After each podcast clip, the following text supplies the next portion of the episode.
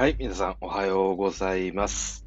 本日のサマーリーグ実況ということで、えー今回のカードはロサンゼルス・レイカーズ対、えーニューヨーク・ニックスとなります。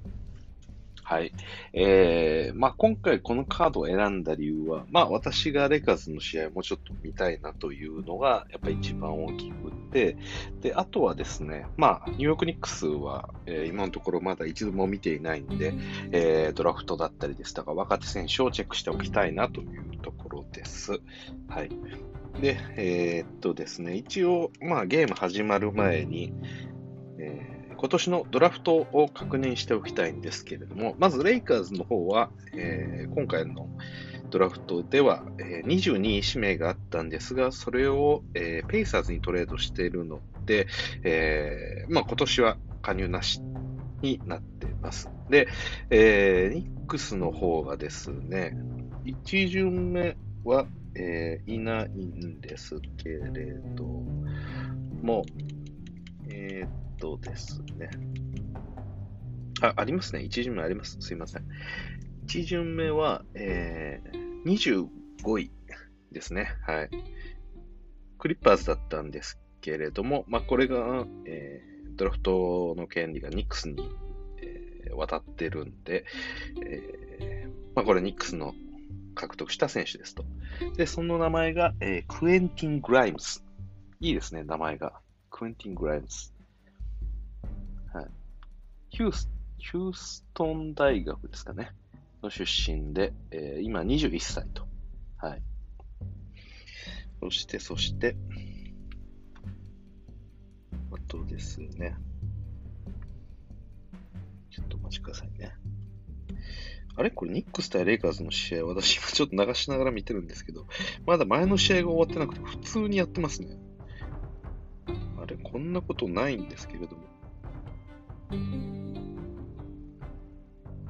ちょっと変な感じになってますね。まあまあ、とりあえずは先に、ちょっと、さらっておきますか。はい。えっとですね、まあ、さ今お伝えしました、えー25位、クエンティン・グライムス。はい、そして、えっとですね、あとは34位、えーサンダーのドラフト権がニックスに渡っているので、34位、ロカス、えージョクバイティス。ホク、ヨクバイティス。ヨクベイティス。ヨクバイティスって呼ぶんですかね。うんまあ、ローカスって呼びましょうか。はい。このローカスも、えー、いるはずなん、あ、そうですね。はい。ザ、ザルギリス。ザルギリスってどこですか？大学にザルギリスって書いてるんですけど、国の名前とかですか？もしかして。ちょっと調べてみますか。ザルギリス。そんなところあるんでしょうか。ザルギリス。ああ、BC ジャルギリス。あ、もしかしてリトアニアの大学ですね、これ。多分出身が、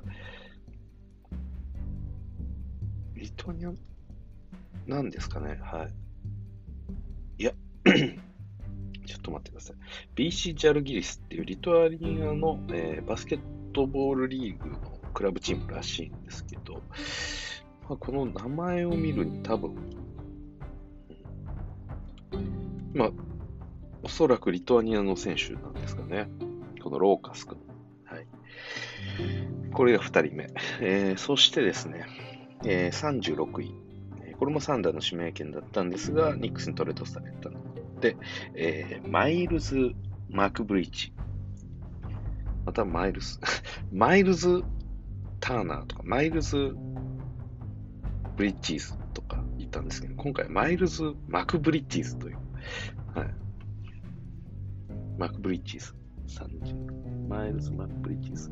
ウェストバージニアの、えー大学でガードですね。今のところ全員ガードですね、今言ってる。はい。まあ、そして、これが3人目。あともう一人いたはずです。ちょっとお待ちくださいね。えーっと、ミックス、ミックスあ、いましたね。はい。全体58位指名。ジェリチョ・シムズっていうんですかね。ジェリコ・シムズか。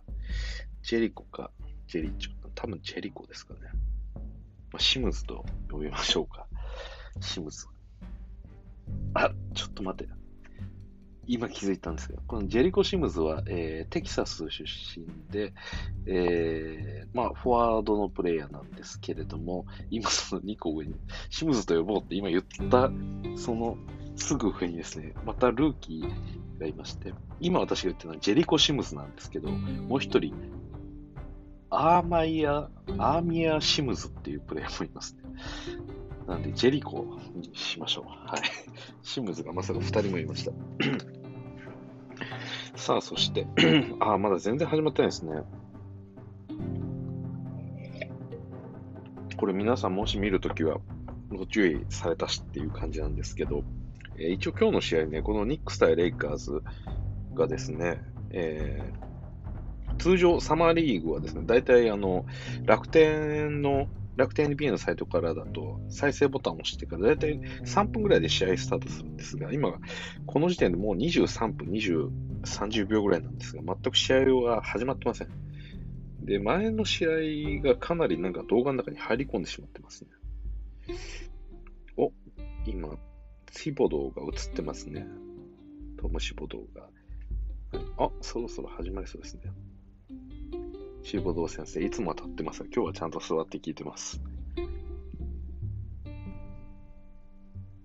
これ横にいるの GM ですかね？あ、クイックリーがいますね。スターター。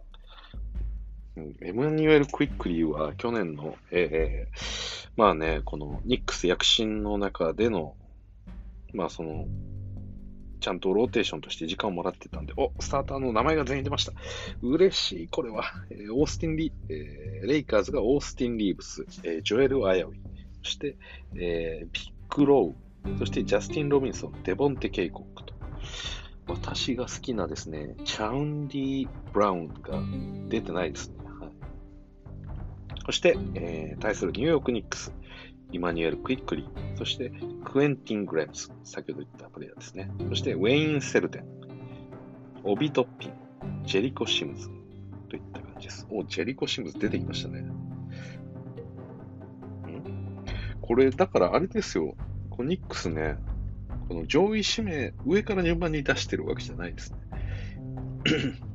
一番上の指名が、えー、25位ぐらいでしたね。25位。これがクエンティン・グライムス。まあ、これは出てるんですけど、えー、その後にですね、えー、先ほど言ったリトアニアのローカスもいらっしゃる。ローカスは出てないと。そして、マイルズ・マクブリッジーズも出てない。このあたりが34位、37位指名とかなんですが、出ておらず、最後の58位指名のジェリコ・シムズが出ていると。まあ、そんな感じになってます。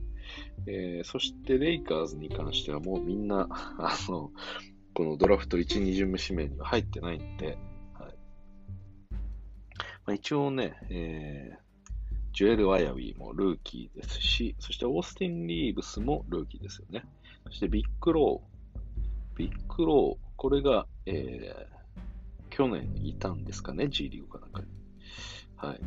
で、あと、ジャスティン・ロビンソン。これは2年も、えー、NBA での経験があると。あ、もしかしてこれ、見方がどうなんでしょう？間違ってたら申し訳ないんですけど、えっと、この、今私 NBA.com 上の、えー、このサマーリーグのロスターを見てるんですけど、EXP って書いてある。多分これエクスペリエンスの略だと思うんですけど、まあ、この NBA に入ってから何年経過してるかっていうようなところで、R って書いてるのが今年ルーキーなんですけど、えー、選手によっては1だったり2だったり3って書いてあってですね、3はないか。あ、3いますね。はい。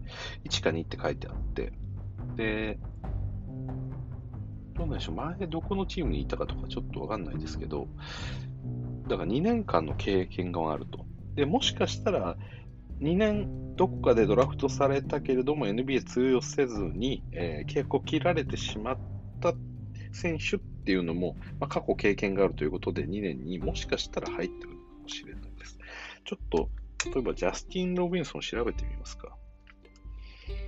ジャスティン・ロビンソンは、あ例えばレイカーズ、今これ、あのスターターに入っているジャスティン・ロビンソンというプレイヤーは、えー、この今サマーリーグの資料から見る限り、数字の2を書いてあるんですね。はい、 experience 2年してるって書いてます。で今23歳で、えーまあ、スクール、まあ、出身大学はバージニアテックって書いてます。まあ、ここまではわかるんですが、ああ、なるほど。やっぱりですね、2019年に undrafted、まあ、ドラフト外で、えー、契約をしてると。ただ、えー、ワシントン・ウィザーズに入って、で、その後、えー、ウィザーズに入ったその年、同じ年にキャピタルシティー55っていうところに行ってますと。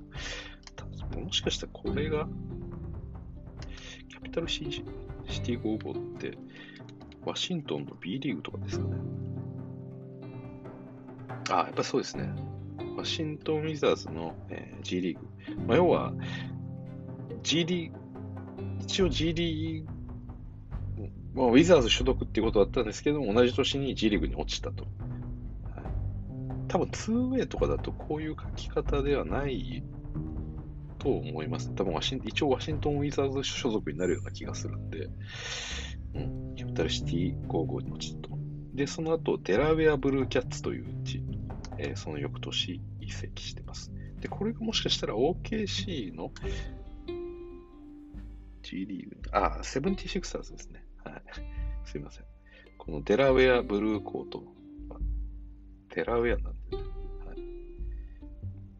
デラウェア・ブルーコーツという、えー、G リーグ、セブンティシクサーズの G リーグチームに、えー、所属したと。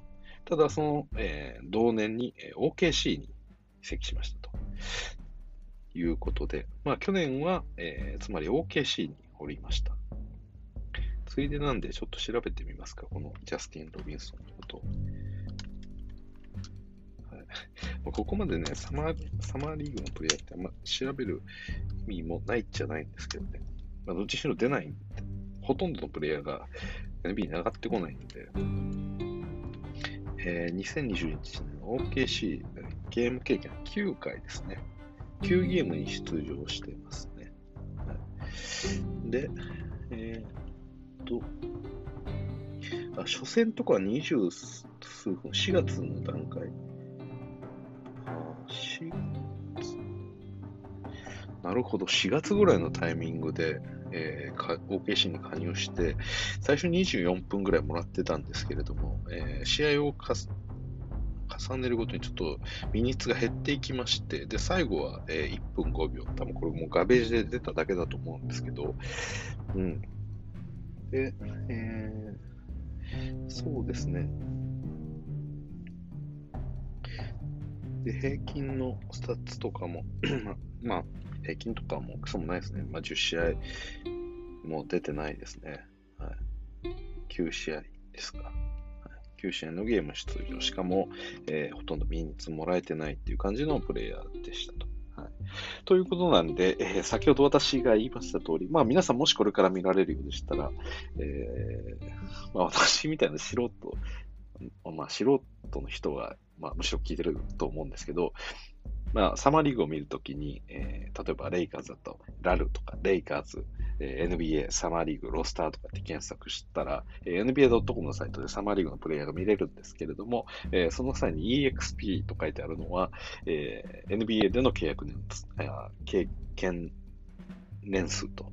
で、それは直接、なんでしょう、連続的ではなくったとしても、えー、そんなミニッツもらえてなかったとしても、それは経験として、フルシーズンいなかったとしても、やっぱり経験として、えー、入ってるので、うん、一応2年というふうになってますね。はい、で、それで言うと、えー、今回3年経験してるのが一番長いプレイヤーで、で、これがニューヨークニックスの今スターターに入っているウェイン・セルセルデンっていうプレイヤーが、えー、まあ一応、この NBA で3年経験してると。まあ、経験してるとなっても、そんな、ほとんどがまあ G リーグだったりとかだとは思うんですが、はい。ということで、前置き長くなりました。15分も話してしまいましたが、えー、こんな感じでサマーリーグを見るときには、えー、選手のことが全然わかんないんで、ちょっと事前の予習が必要だったりして、ちょっと大変なんですけれども、まあ見ていきたいなと思います。はい。うんまあ、この今のロスターの中で言うと、えー、ちょっとクイックリーだけが、なんでしょう、今のニューヨークのローテーションに入ってるようなあ感じですね。オビトッピンよりもクイックリーの方が出てましたよね。トッピンもね、まだここにもちょっと出てくるような感じです。まあ、レイカーズの方はね、まあ、チーム事情も違うんで、まあ、昨シーズン出ていたようなプレイヤーはここに出てこないですし、まあ、THT とかももう出さなくていいでしょう。さすがに。はい。サマーリーグって一応ルールとかあるんですかね？さあ、オビトッピンがボールを持ってスタートしました。ティップオフです。さあ、ここからポスト入れてハンドオフ。トッピン早速ドライブ。私誰を見るつもりだったのか忘れてしまいましたね。いろんなことを話しすぎました。まあ、一応私はレイカーズに関してはジョエル・アヤウィを、まあ、一応見ますかねって。であと、オースティン・リーブスも一応出てるんで、お早速3を決めたのは、えー、ニューヨークの6番、これは？ニューヨーク6番 ?6 番なんかいないぞ。誰だ？君は誰だ？さあ、オースティン・リーブスがエルボーのジャンパー外れて、これリバウンド取って、クイックリーボールを持って、そして behind the back のパスからオビトッピンの3決めました。余裕ですね、クイックリー。さすが NBA プレイヤー。こんなとこやってらんねえよぐらいの感じでなんかやってますね。さあ、警告。これは55番。あーバットパスですね。レイカーズ55番。誰だこれは。あ、ジャスティン・ロビンソンですか。いやー、めちゃくちゃ悪いパスですね、今のは。スティールされてターンオーバー点数を決められました。なんか普通にね、逆サイドにボールを渡すようなパスだったんですけど、普通にスティール、あのまあ、スティールされてしまいましたね。こういうパスは、なんか別にこう、なんでしょう、ドライブをしていて、そこから逆サイドにこう、パスを出したならわかるんですけども、完全にこう、静止した、静的な状態の時に、えー、そういったパスを普通に逆サイドに出して、普通に相手に取られる。で、相手もそのギャンブルして飛び込んできたみたいな感じでもなくて、えー、普通に取られるみたいな。それはちょっと嫌ですよね、かなり。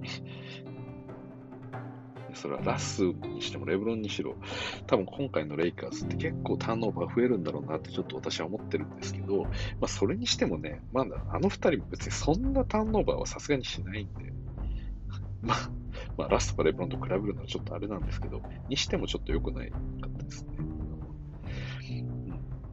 ね。うん、危うい。いや、このあやゆもね、なんか、どうなんでしょう。どれぐらいのプレイヤーなのかっていうところも私も測りかねてる部分があるので、やっぱりこう、引き続きちょっと見たいなとは思っていたんですが、お、何ですか？テクニカルが何かあったんですかね？オビトッピン。さあ、オースティン・リーブス、ボールを持って、リーブスがさばいて、ジャスティン・ロビンソン3外れます。で、これ誰だケイコックがいて、トッピン、えオースティン・リーブスがいて、あ、ビッグロッカー、これが。トッピン3打っていきます。うん。45番、ニューヨーク。あ、ジェリコ・シムズ、これですか。34もいます。えー、ウェイン・セルデン。確かに歴長い顔してます。ウェイン・セルデン。さあさあさあ、ジャスティン・ロビンソンからビッグローの3。一度 pump fake を挟んでのショットでした。そして謎のニューヨークの6番。クイックリーの3は、ファールで、なしです。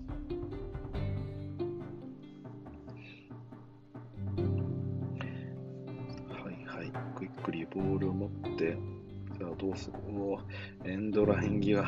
うまいな アピールしてます。相手の背が低いぞと。ジャスティン・ロビンソン。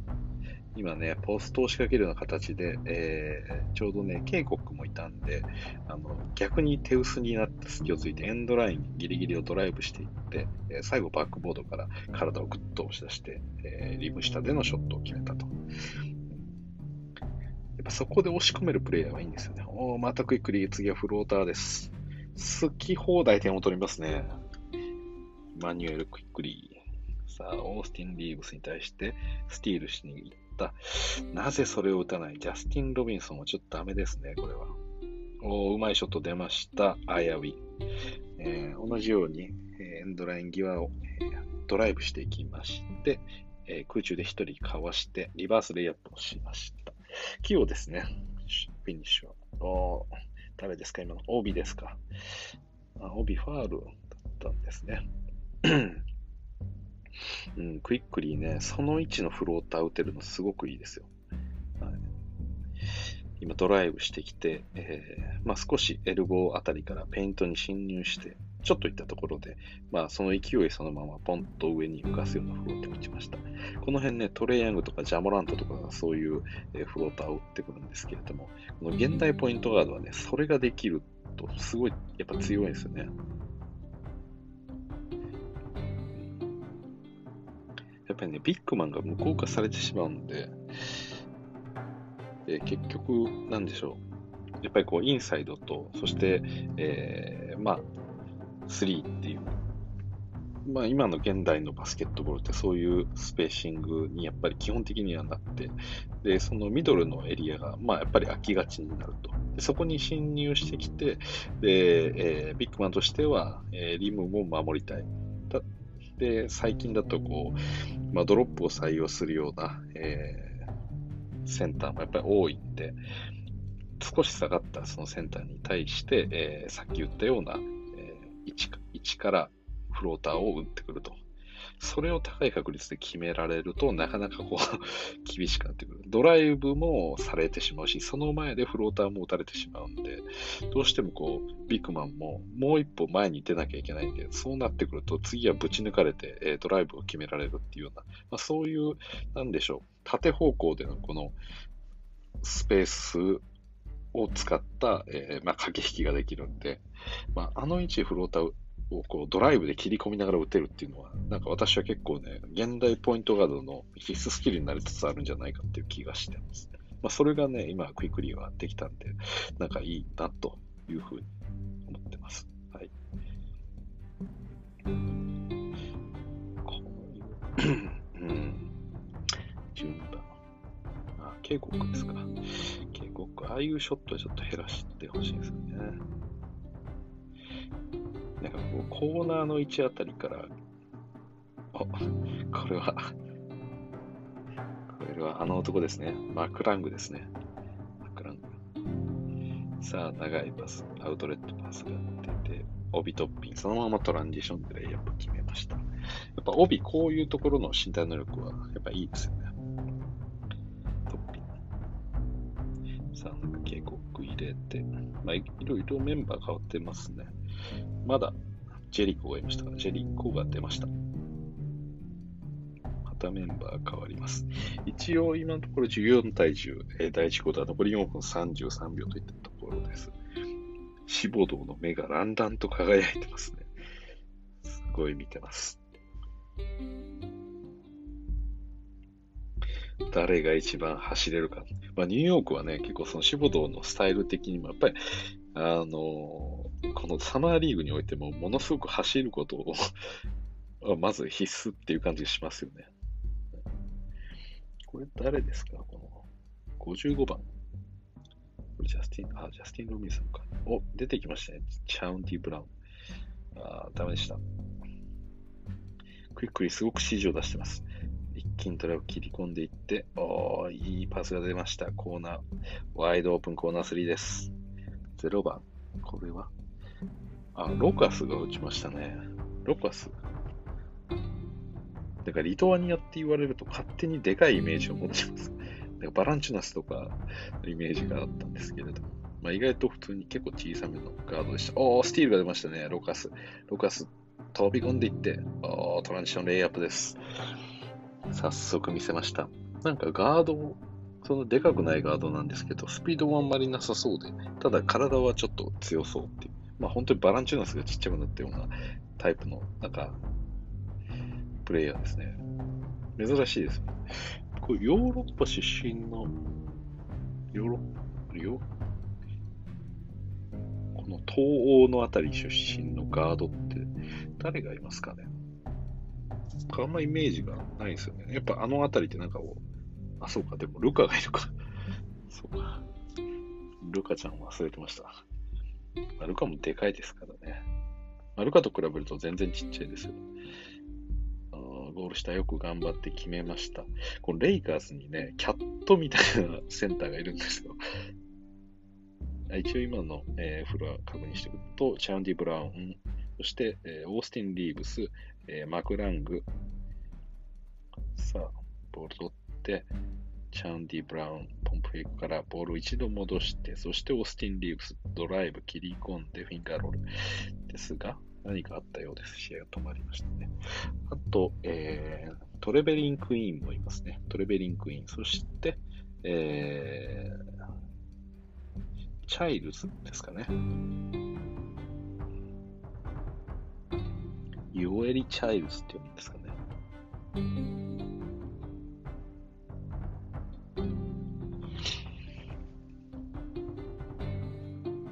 さあ、仕事。始まりました。タイムアウト開けます。マクラングしっかりディフェンスついてますが、決められます。すごいハートが熱いプレイヤーですね、マクラング。まあ、このプレイスタイルの中に、えー、分かりし日のカルーソを何か重ねる人たちもいるんじゃないでしょうか。うん、まあでも、マークラングは今のところね、結構、ガッツあるプレーですし、本気ではあるんですけど、ちょっとディフェンスとかがね、ちょっとギャンブル気味な気がするんですよね。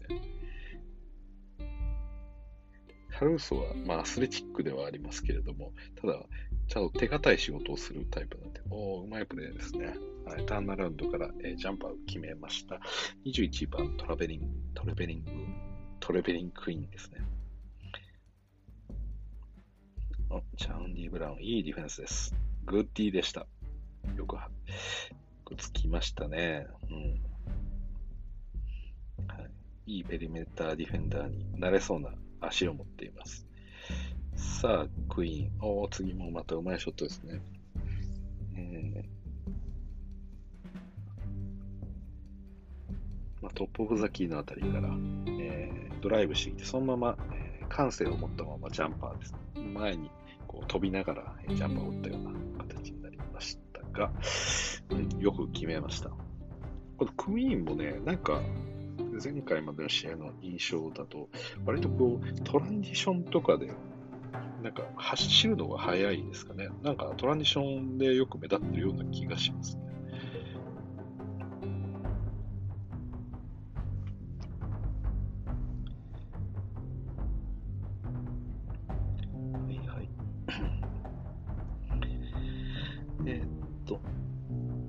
オースティン・リーブスがボールを持って、お、ワイドオープンになりましたコーナー、えー、レイアップに行きました。ファールをもらいましたね。この36番。36番。えー、ジョーダン・フロイド。うんまあ、今ね、あの、オースティン・リーブスが、えー、この左コーナーにいたね、え、このフロイドに対して、えまあ、ワイドオープンになるようなパスを出したんですけれども、えー、そこで3を打たずに、えー、一度ポンプフェイクをかましてから、えー、ドライブで切り込んで、えそしてそこでファールをもらってフリースローを今2本打ってるっていう感じなんですけど、えレイカーズ的にはあそこで、レイカーズ的じゃなくても、あそこでやっぱり3打ってほしいですよね。はい。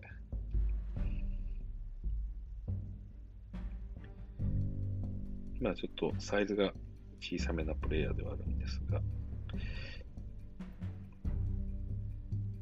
サーフロイドがついてます。結構ちっちゃいですね。なかなか難しそうですね。小さいとなると何かしら特別なスキルがいりますが、おーい、ワイドオープン3また決めました。あれはローカスじゃないですか。リトアニアのローカス。さあ、また。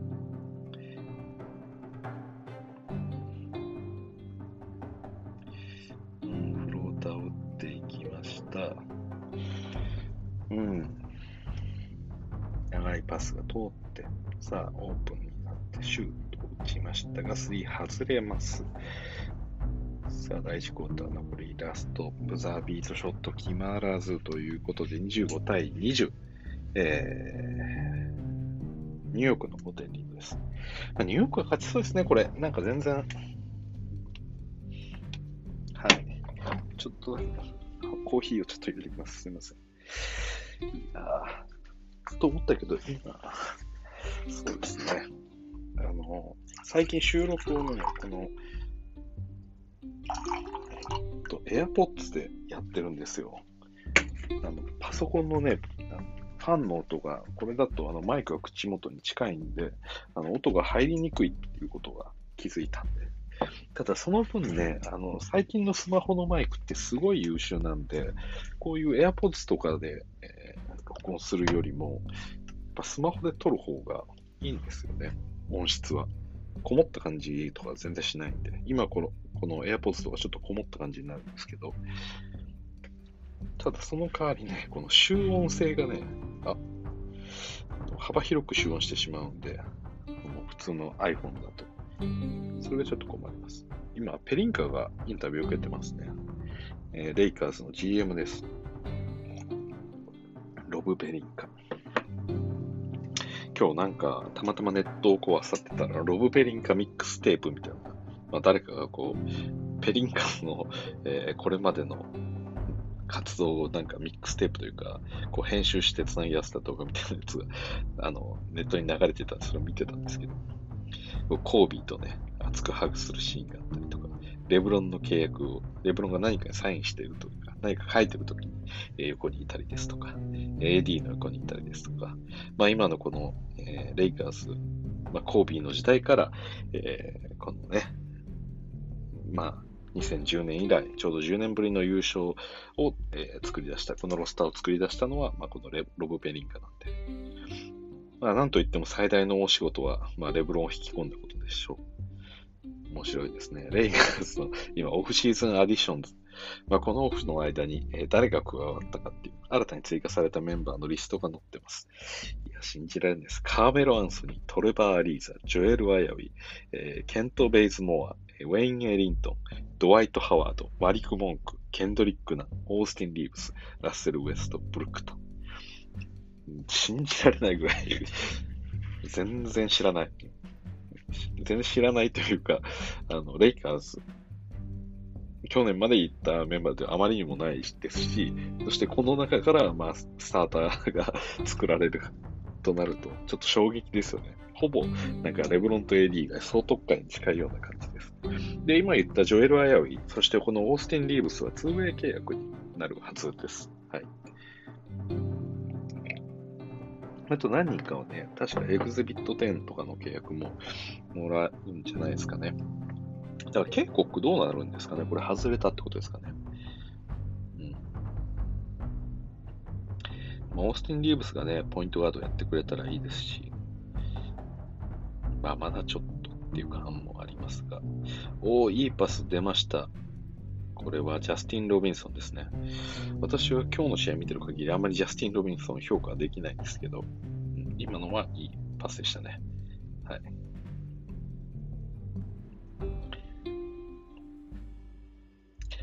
さあ、今のオンコート、ジャスティン・ロビンソン、そして、えー、デボンテ・ケイコック。あとは、これはクイーンもいますね。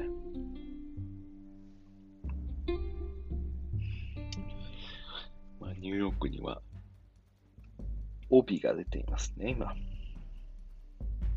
お、オフボールでファールがあったようです。さあ、この36番、ちっちゃいですね。ちっちゃいですし、うん、なんか強みがあまりないプレイヤーになりますね。LA レイカーズ career、career all-star selections。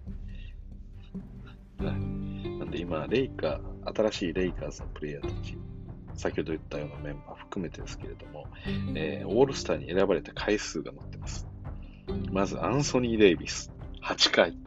すごいですね。8回選出ですよ。と思いきや、ドワイト・ハワード8回。ハワードも回と。そして、ラッセル・ウェストブルック9回。ええー、と。そして、カーメロ・ハスに10回。はあと。そしてレブロン・ジェームス17回と。すごいですね、これは。だから、ハワードとかデイビスの2倍以上出てるんですよ。2人とも8回なんで。信じられない。まあ、レブロンも18年目ですけど、だからルーキーイヤー以外はオールスターに出てるっていうことになるんですかね。いや、18年目。次は19年目になるのか。はい。あ、レイカーズ、3番、24番、23番のジャージを着てますね。そしてゴンザガの T シャツを着てる子もいますね。ゴンザガ、ジョエル・ワイヤウィーがゴンザガの出身です。あと、ニューヨークもいるんでしょうかニューヨークはないですね。ゴンザガ大といえば、えー、ルイ・八村でおなじみですよね。で、まあ、八村がおりつつ、そして新しいジョエル・ワイヤウィーもゴンザガの出身です。やっぱね、昔取った絹塚ではありますけれども、うん、このオールスター経験というのもどこまで生きてくるんでしょうか。お、レイカーズの24番とニックスの7番の来ている夫婦がいましたね。今日は、まあサマーリーグでは喧嘩はさすがにしないと思いますが、たまにあるんでしょうね。夫婦内での喧嘩が。あ、クイックリーが戻ってきましたね。皆さん、あれですか、あの、NBA 見るときってやっぱ一人で見ることが、やっぱり多いんじゃないかなと思うんですけど、たまにこう、誰かと見たりすると、何でしょう、逆に、一人の方が良かったみたいなことって思いません？そう。特にね、この在宅に入ってから、なんかそういう風な考え方になっっていったんですよね、私も。なんか、もともとはずっと外に割といるタイプだったんですけど、だから家とかもね、全然こだわりなくて、どうせ寝るだけだよ、みたいな思ってたんですが、この在宅になるとね、本当に家ばっかりになるんで、なんか、外に出ることがすごく煩わしく感じてきたんですよね。昔は家が好きなんて思ったこと一度も人生でなかったんですけど、なんか最近は割と家好きですね。ああ、もう帰りてえなとかなんか思ったりするんですよね。たまに外出ると。まあ、それと同じでね、まあ、今までだったら一人で見るより二人で見る方が絶対楽しいよみたいな感じだったんですけど、なんか誰かと見てると、いやもう一人で見てえな、みたいな。なんかあんまりいい傾向ではないですよね。でも、多分同じようにこう、なってる人とかも多分いるんじゃないかなと思うんですけどね。特に私のポッドキャストとかをこう流してるような人だと、聞いたりする人だったら、余計にそういう、まあ、なんでしょう。一人で何かを聞きながらこうやったりとか、割と自分時間を過ごすのが好きな人というか、そういうのが得意な人なのかなっていうふうに思ったりもするんで。あ、ニックス、そうです、そうです。この今、ヘッドコーチが今、このサマーリーグのヘッドコーチが映ったんですけど、えー、この、え、ニューヨークニックスのヘッドコーチがですね、日本人なんですよね、今、サマーリーグ。まあもちろん、あの、レギュラーシーズンというか、ニューヨークニックス、えー、まあ、本本来というか、あの真のニューヨークニックスはもちろん、えー、トム・シボドーが、あのヘッドコーチなんですけど、サマーリーグはね、それぞれのチーム、別のヘッドコーチが立てられる形になってます。で、それのニックスがですね、なんと日本人が選ばれていると。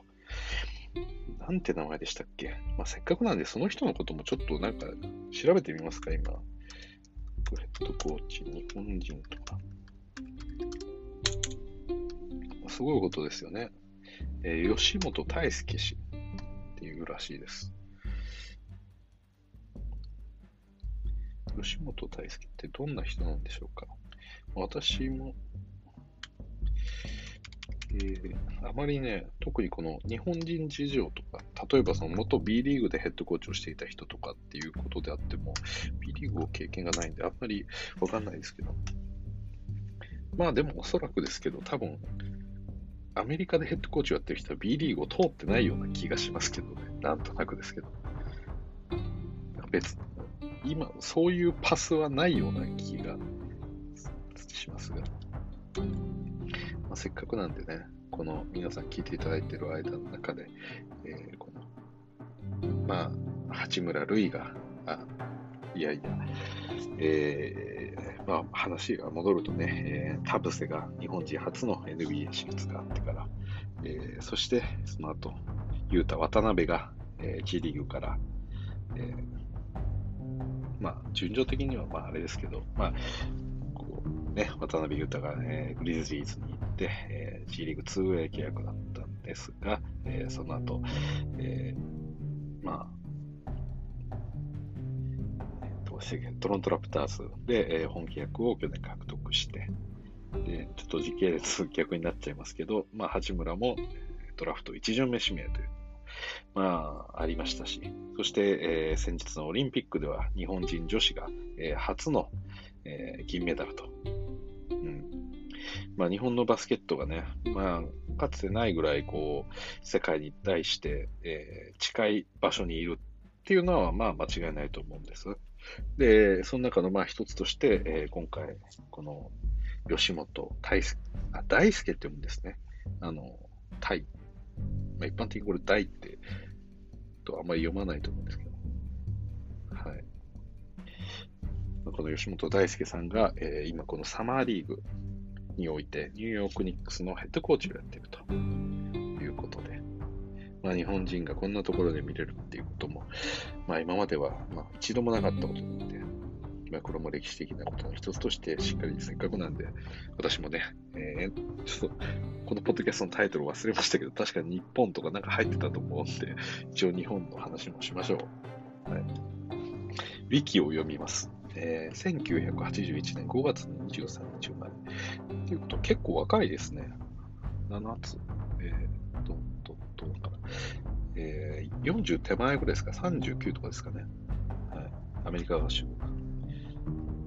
ヘッドコーチ補佐として、もともと、あ、そうなんですね。もともとニックスのヘッドコーチ補佐として入っていたと。要はアシスタントコーチですね。はい。ってことですよね、おそらく。で、大阪府の東大阪出身。米国フォーダム大学院卒業。大輔っていうあだ名は、えー、名前はアメリカでは発音しづらいため、あだ名はダイスサイコロのダイスらしいです。はい。大主権。そうですね。確かに、確かに、このローマ字読みが難しいんですよね。こういうスケとか。スユーク、大スユークとか、このスケってよ読めないですよね。なるほど。ダイス。えー、経歴、2001年、2年、2002年、2002、3シーズンにニューハンプシャーテクニカルインスティテュート、ニューハンプシャー工科大にてポイントガードとしてプレーしていたと。そして NCAA ディビジョン3のグレートノーセストアスレティックカンファレンス GNAC、GNAC に所属するジョンソンウェールズ大のスポーツ経営学科に編入と。なんで、もともとこのニューハンプシャー工科大でバスケットをしていたと。で、NCAA の、えー、所属しているジェンソン・ウェルズ大で、えー、スポーツ経営学学び始めて、そして2003、2004、このシーズンでプレーをして、大学3年時に NCAA トーナメントに出場。チームの首相も務めた。同校で1年間アシスタントコーチを務めた後、え NCAA ディビジョン1のフォーダム大学院にて教育学を専攻し、バスケットボールチームのマネージャーとして従事する傍らコーチングを学ぶと。なるほど。そうなんですね。だからこれ、大学自体を、えー、大学院からこのアメリカに渡ったようなイメージなんですかね。もしもしかしたら、その前からの経歴もアメリカ出身、アメリずっとアメリカにいたのかもしれないですけど、そして2008年、ニュージャージーネッツの関連会社フープワンに就職し、ビデオレコーディングを学ぶ。ああ、このラインですね。あの、このビデオコーディネーター上がりパターンですね。あれ誰でしたっけ？この、えー、ヒートのエリックス・ポール・ストラだったり、えー、確かレイカーズの今のヘッドコーチである、えー、フランク・ボーゲルも元ビデオコーディネーターだったと思います。はい、で、えー、ニュージャージーネッツって、まあ、今のブルックリンネッツですね。で、2011年7月9月、マイク・フラテロ監督率いるバスケットボールウクライナ代表のビデオコーディネーターに抜擢されて、2012年ロンドンオリンピックヨーロッパ予選に同行すると。なるほど。なんで、まあ、最初はこのネッツの、えー、関連会社のところで、えー、学びつつといった感じで、えー、実際に国際試合であるウクライナ代表のビデオコーディネーターとして、まあ、抜擢されたと。あ、いや、ウィーが今、レイアップを切りました。まあ、いいですか。いや一旦。日本人の情報の方が、まあ、大切でしょう、きっと。そして、そして、えー、あ、靴がぶっ壊れましたね。ちょっと待ってください。えっと、ちょっとお待ちください。ダイスダイス情報をちょっとお待ちください。うんと、これ、チャウンディ・ブラウンですね。チャウンディ・ブラウンが履いていた靴がぶっ壊れてますね。あの、昔、えー、ザイオンが、靴をぶっ壊したという出来事があって、ナイキの株価が爆下がりしたみたいな、なんか、あの、ザイオンがですね、NBA 入りする前に、えー、それが起きたみたいな話があったんですが、と思いきや、これ履いてるのザイオン1ですね、これ。おーっと、左足、この帯と、えチャウンディ・ブラウンが、えセンターこうセンターライン付近で帯トッピンに対してディフェンスプレッシャーを与えているときに左足を踏み込んだところ、えアウトソールとそしてアッパーの継ぎ目ですよね。例えば靴底と靴のあの本体の部分というか、そこがブスッとこうバリッと穴が開いてしまって、えー、足がズボッと出てきたと。そしてチャンディ・ブラウン、ちょっと怒ってますね。靴を下に叩きつけました。そしてそれがザイオン1だとはまさに 皮肉ですね、これ。一応ですね、その、まあ、ザイオンの話、ちょっと詳細は私も忘れ始めてますけど、確か NBA に入る前の話ですよね、あれ。NBA に入る前に、その時履いていたのが、何だったっけな。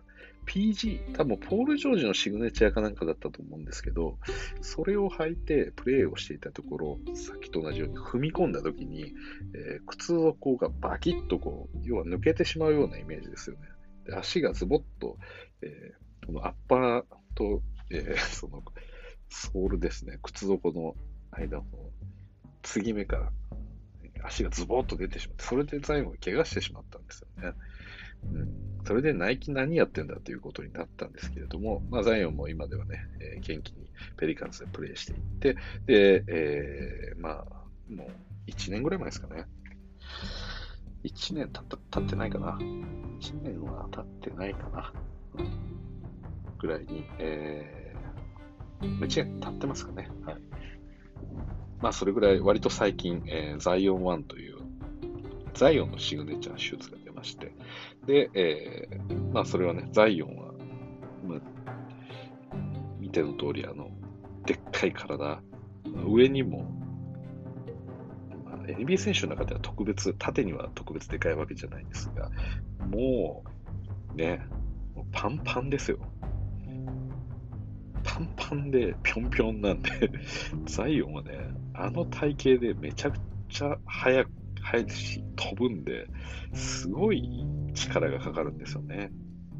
足や膝や、そしてこの靴だったりとか。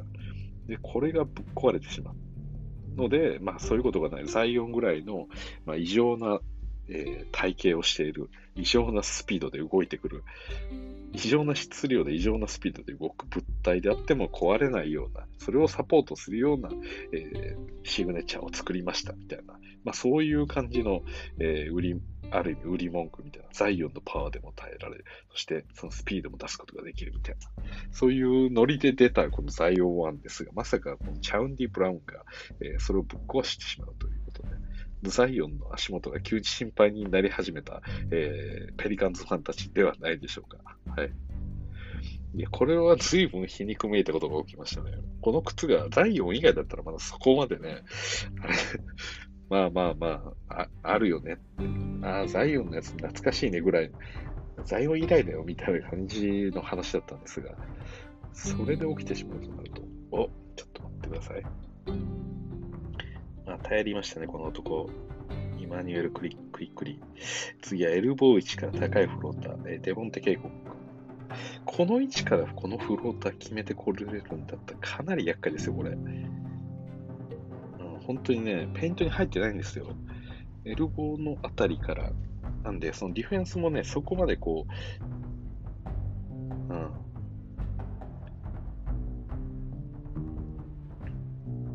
そうですね。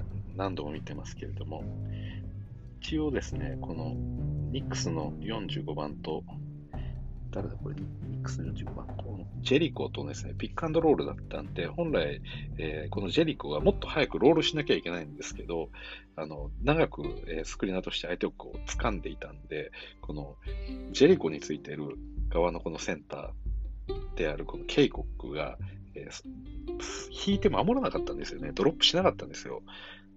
で、えー、まあ、ああいうフローターは、こう、センターが引き気味だからこそ、ここにスペースができて、そこからフローター打てるっていう感じなんですけど、えー、このジェリコがしっかりと、えー、ロールをしなかったんで、あの、相手のセンターが下がる必要がなくて、こう、出てきたんですよね、前にバット。ただ、それでもかかわらず、えー、フローターを放って決めてしまったんで、まあ、今ぐらいのギャップでもうフローターを打って入るっていう風になってくると、かなり強力な武器にはなってくるんじゃないかなという気がしますね。相手がね、下がろうが、えー、下がらまいが、まあ、その位置からフローターを沈めれるみたいな。さすがにこう、なんでしょう。カードショーみたいな感じでこう出てこられるとちょっと打ちづらくはなりますけど、少しでも下がろうっていう意思が見えれば、少しスペースは空くんで、そこで打ってくると。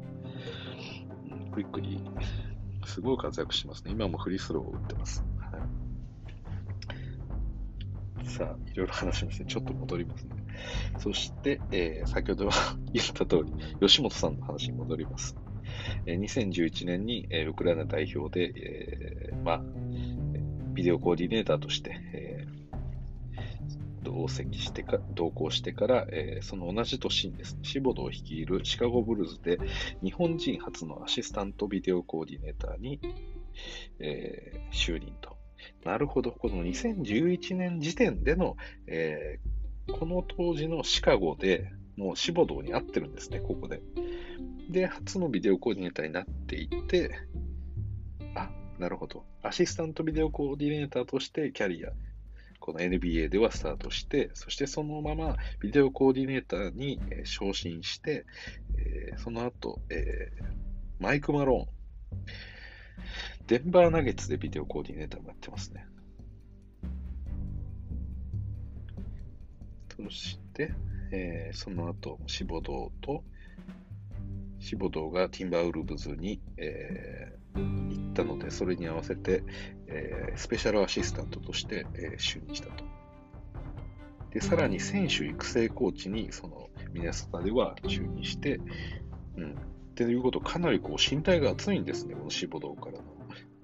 はい。で、えー、2019年、ジョージア大学にいて、ダイレクターを、あのバスケットボールストラテジー、そして、とビデオについての、えディレクターになったと。はい、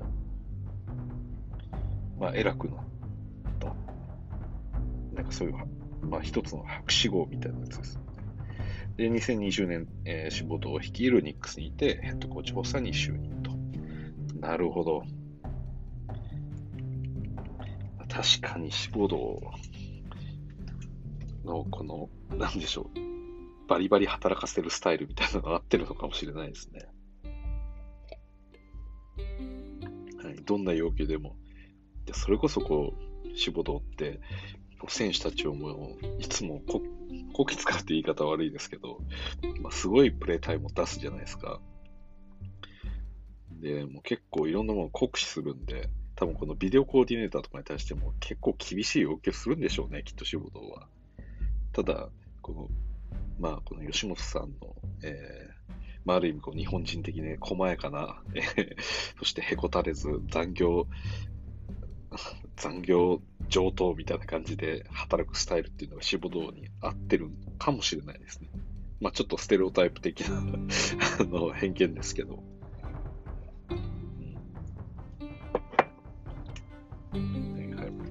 一応今第2クォーター残り26秒といったところです。全然試合見てなかったですね、私。最後の靴が破れたところぐらいは見ましたね。あと、クイックリーの、えー、フローターがなかなか使える武器だぞっていうところぐらいですかね。一応、レイカーズのアイアウィを見たかったんですけれども、アイアウィついつい吉本さんの話になってしまいました。さあ、サイドステップ。またブザービートを打っていった。第1クォーターと同じで、またオースティン・リーブスがブザービートショットを打ちましたね。はい。ということで、えー、前半終了40対33、ニューヨーク7点リード。帯トッピンご機嫌にベンチに帰っていきました。さあ、このまま後半続きます。後半こそは もうちょっと試合を見ようと思います。はい。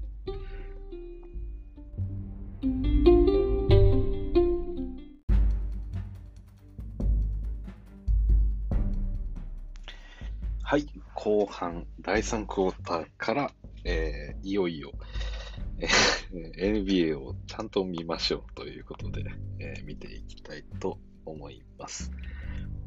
はい、さあ、後半のメンバースタートしました。レイカーズボールから27番。誰でしょうか？ビッグローですね。ビッグローがいて、そしてオースティン・リーブス、そしてデボンテ・ケイクにジャスティン、誰でしたっけ、ロビンソン。そしてアイアウィーがいますね。アイアウィーを見ておきたいんです、私は。オースティン・リーブさんなんとなく入ってきたんですけど、アイアウィーはね、本当に目立たないんで、しっかり見ないとね、わかんないんですよね。そして一応ニックスが、えー、クイックリ長い腕を出してます。はい。降りまして、アヤウィから、おす、うん。アヤウィいいですね。ちょっともう一度見ましょう。ヘジテーションから一気にドライブしていって、そのまま、えー、レイアップのような体勢から高いフローターを打っていきました。アヤウィ。えー、ニックスのメンバーは45番、ジェリコ出てます。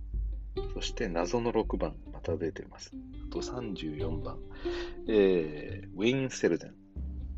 そして OB が出てますね。なんで、まあ、両方ともね、第3クォーター、またスターターに戻った感じです。アヤウィがボールを持ってます。えー、そして、ボールを渡して3決めました。ビッグロー。今45対38です。えー、この6番は誰なのかわかんないですが、さあ、ステップバック3打ちました、クイックに。これは外れます。ビッグロー、リバウンド取って。さあ、早くアウェイをイに渡してくれ。あ、何か、ファールがあったんでしょうか。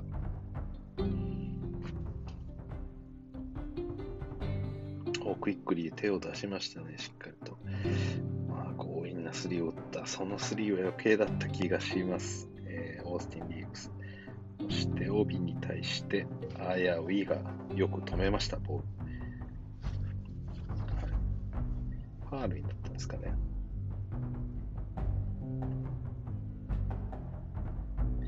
さあさあ、クイックリーまた。クイックリーが、なんかポスト入れました。帯のポスト。帯ポスト。おっと、ゴール下、外れました。自分でリバウンド取って、自分でプットバック。帯トッピン。まあ、この辺りのね、身体能力、ちょっと今のこのレイカーの面々じゃ、ちょっとかなわない感はありますね。うんさあ、ジャスティン・ロビンソン、ボールを持って。うん、そして、アイアウェイ。左コーナーの位置から上がってきて、さあ、どうしますかね。フルアップのジャンパーは外れましたが、えー、シューティングファールがあった模様ですかね。そうですね。はい。アイアウィのフリースロー決めました。さあさあ、クイックリーボールを持ってプッシュしていきます。おーっと、これはスティールしたんですが、ファールになりました。今ですね、クイックリーが、えー、ハイポストの位置にいた、えー、このジェリコに対して、えー、ポストをさせようとボールを入れたところ、後ろから飛び込んできたアイアウィが、えー、このジェリコのボールをはたいたんですけれども、これが、えー、手に当たってしまってファールになったようです。いいですね、アイアウィ。おっと、今トランジションの走り出しは良かったです。オースティン・リーブスがボール入れて、そして最後、ビッグローが、えー、フックショットで決めました。うん。なんとなくですけど、このアヤウィって、ムラがあったりするんですかね。私、そんな見れてないんですけど、なんかさギアがギュッと上がるときにはちょっと目立つんですけど、そうじゃないときには、どこで何してるかってあんま見てないですね。まあ、基本的に多分ボールと逆サイドでオフェンスが展開されてるっていうのもあるんです。あではなくて、ボールと逆サイドにいることが多いので、目立たないのはちょっと仕方ない部分はあるんですけど、で今のこのレイカーズの中での、えー、あらら、ターンオーバーです。さあ、謎の6番のレイアップ。こういうイージーなね、うん、ちょっとビッグローとかは難しいかもしれないですね。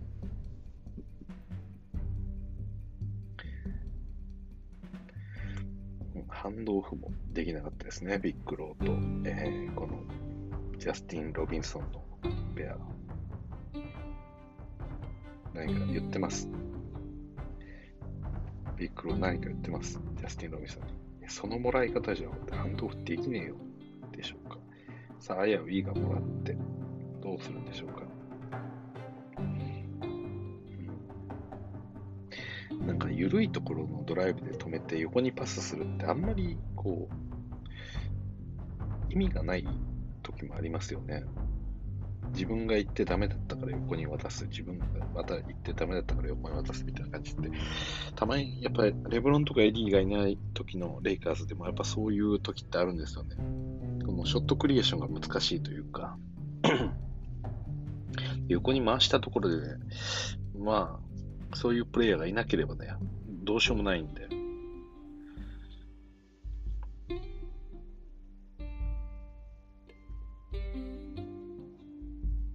さあ、タイムアウト。あ、そうだ。先日ね、ニューヨーク 誰が来たんだっけな、みたいなことを。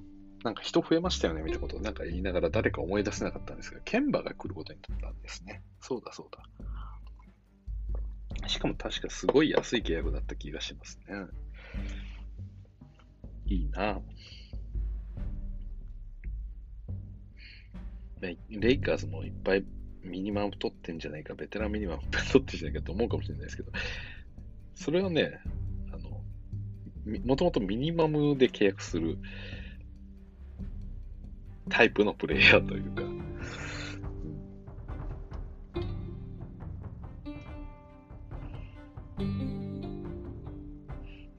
こういうオールスターを持ってる数とか言うと輝かしいですけれども、まあじゃあ実際去年一体何ができたんだみたいなことをやっぱ現実的にこう見ていくと、手放しでは喜べないレイカーズの現ロスターではありますよね。シュルーダーがなぜか、えー、スタッツが出てます。関係ないです。はい。ニューヨークに別に来るわけじゃないですからね。ボストンに行きますからね。まあ一応レイカーズ戦だから映してるんでしょうか。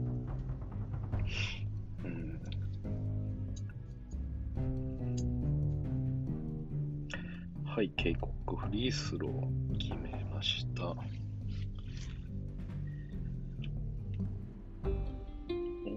とクイックリーのボールをスティールしてターンアラウンド。おお、これは R になりました。うん、クイックリーのから、えー、スティールをしました。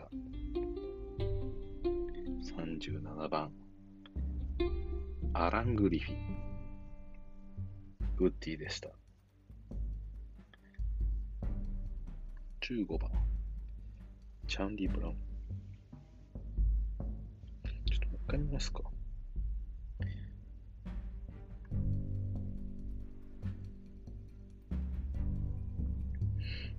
クイックリは割とね、もう余裕を持ってこのプレイしてるんですけど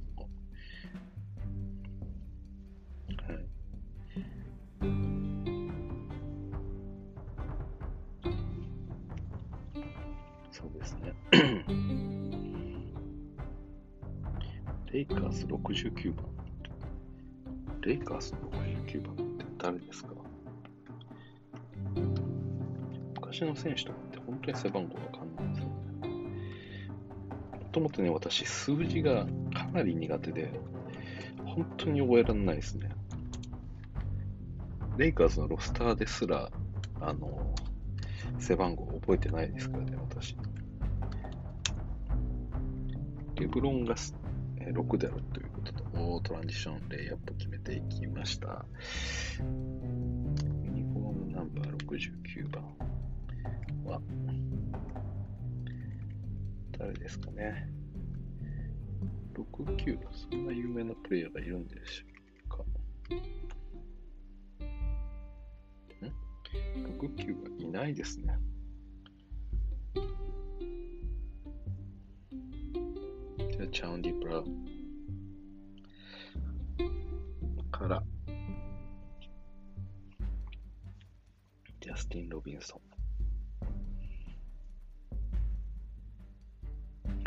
レイカーズ逆転してますね。52対50と。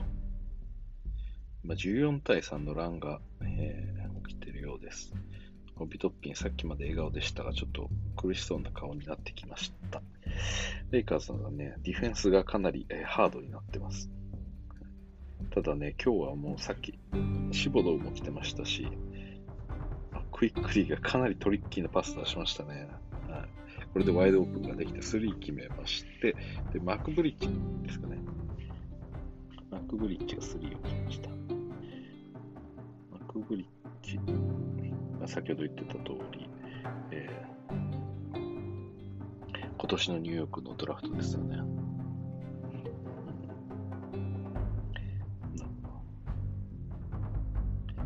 いいディフェンダーのようですね。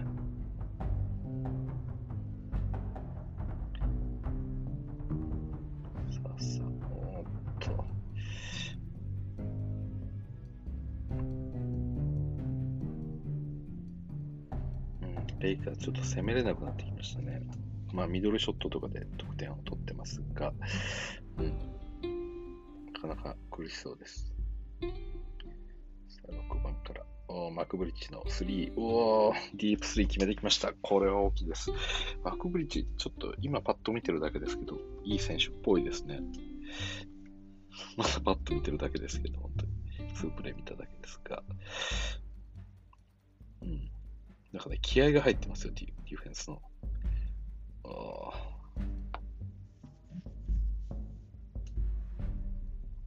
さあ、タイムアウトです。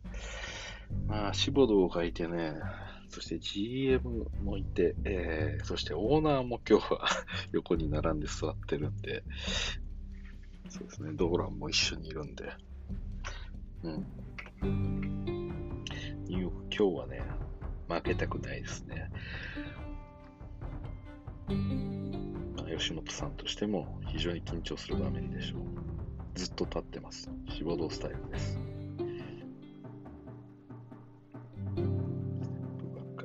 おトッピン。いいショットでしたね。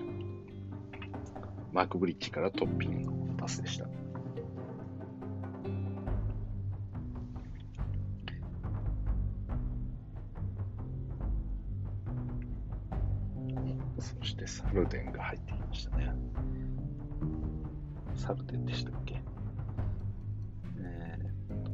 そういえばグライム。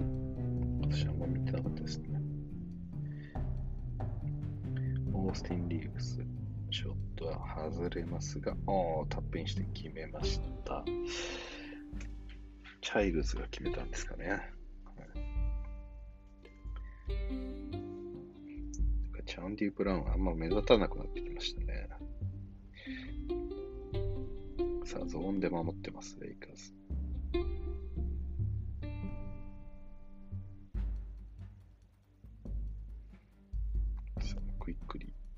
難しいショット。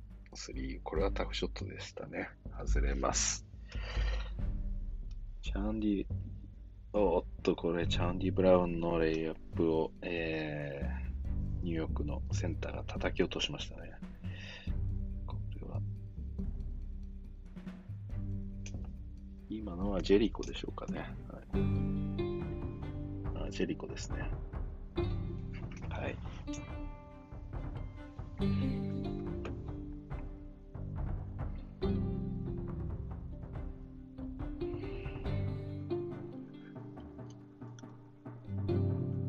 ぱりこう、サマーリーグを見てると早く NBA が見たいなっていう気持ちにさせますよね。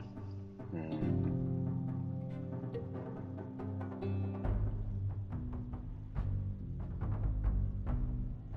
そういえば、ハスレムがまたヒートに再契約しましたね。41歳ぐらいですか？ハスレムは。あれ、前々から不思議なんですけど、ハッセルムだったりとか、レイカーズのジャレット・ダドリーとかそうなんですけど、まあ、ダドリーの場合はまだ多少ね、ガベージ出てきたりすることあるんですけど、ハッスレム、コーチとかで入るっていうのはダメなんですかねなんかそのプレイヤーとして一応いることに何か意味があるんでしょうかね。プレイヤー目線でこう、ちょうどなんでしょう。つなぎ目というか、円滑油的な働きなんでしょうかね。ヘッドコーチとか、この、まあ、フロント陣とかと選手をこう、つなぐような役割をやれる感じなんでしょうかね。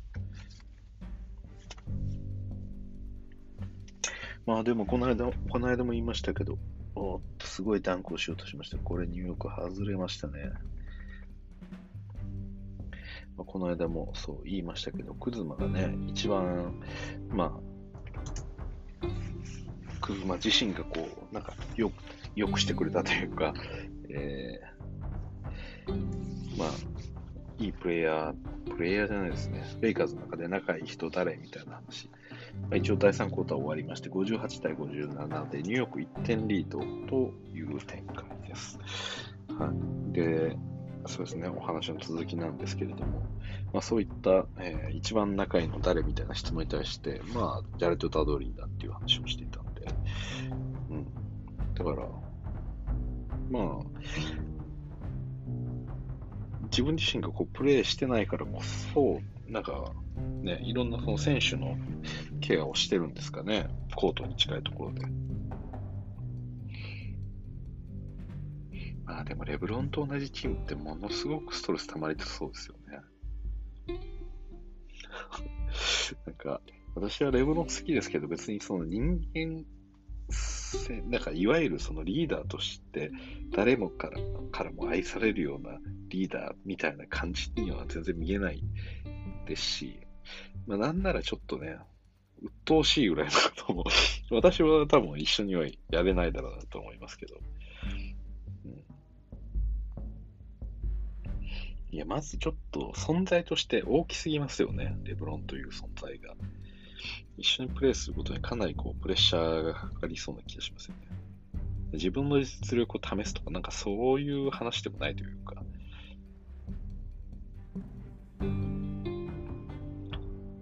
まあ、その必要な役割に徹さなきゃいけないところもありますし、で何よりうまくいかなかった時とかにこう自分たちのせいにされそうというのもありますよね。よくあるじゃないですか。ディフェンスとかでローテーションのエラーが起きた時とかに、まレブロンが何か、プレイ中にこう、何か文句を言ってたりとか、まあ、軽く叱るようなシチュエーションってよく見ますけど、まあ、また言ったらっていう感じで 結構無視してますよね。いや、お前だって普段サボってんじゃん、みたいなことめちゃくちゃ言いたくなりますよね、多分。いや、お前が普段サボりまくってるから、俺がこんだけ頑張って走らなきゃいけないし。だから、それで集中力切れたり、体力切れて、ローテーションミスが起きてるんだから、お前にも一因あるんだぞ、みたいなことを言いたくなりますよね。ただね、ちょっと、言うにはしては、じゃあ、このチーム勝たせてるの誰だとか言われたら、まあ、それはレブロンだけどさ、みたいな。俺は、じゃあディフェンスの方に俺が集中してもいいのかと。それで俺が体力を 体力、こう、俺も言っても36歳で体力もあるし、怪我明けだし、俺が無理しても別にいいよ、俺はじゃあやるよ、みたいなこと言われたら、いや、まあ、いや、それは違うけど、みたいな。いいんだぞ、みたいな。お前らだけで別にやれるんだったら、ディフェンスの俺がサボってるって言うんだったら、俺ディフェンスから抜けようか、みたいな。でも言ってもやっぱりレブロンもね、クラッチのタイミングとかでもいいやっぱりディフェンス力は持ってるプレイヤーなんで、まあ、すごいレブロンを悪役にしたって言ってますけど、まあ、これは全部私の、まあ、妄想のトークです。はい。まあ、仮にそういったことを言われたとしても、何も言い返せないんですよ。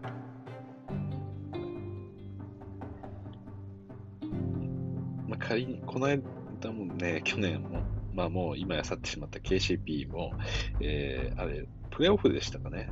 で、プレイインでしたかね。まあちょっと忘れましたけど、プレイオフもしくはシーズン後半あたりでしたかね。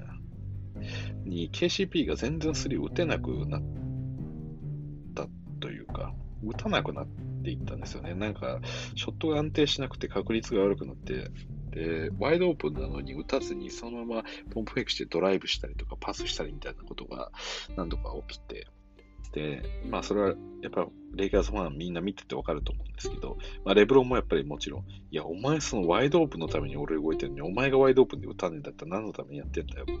こんな野郎ぐらいの いうことは言ってないんですけど、一応なんかね、その試合中、まあ決定的にその打たなかったんですよね。おすごいショット決めましたね。クイーンの3でした。うん。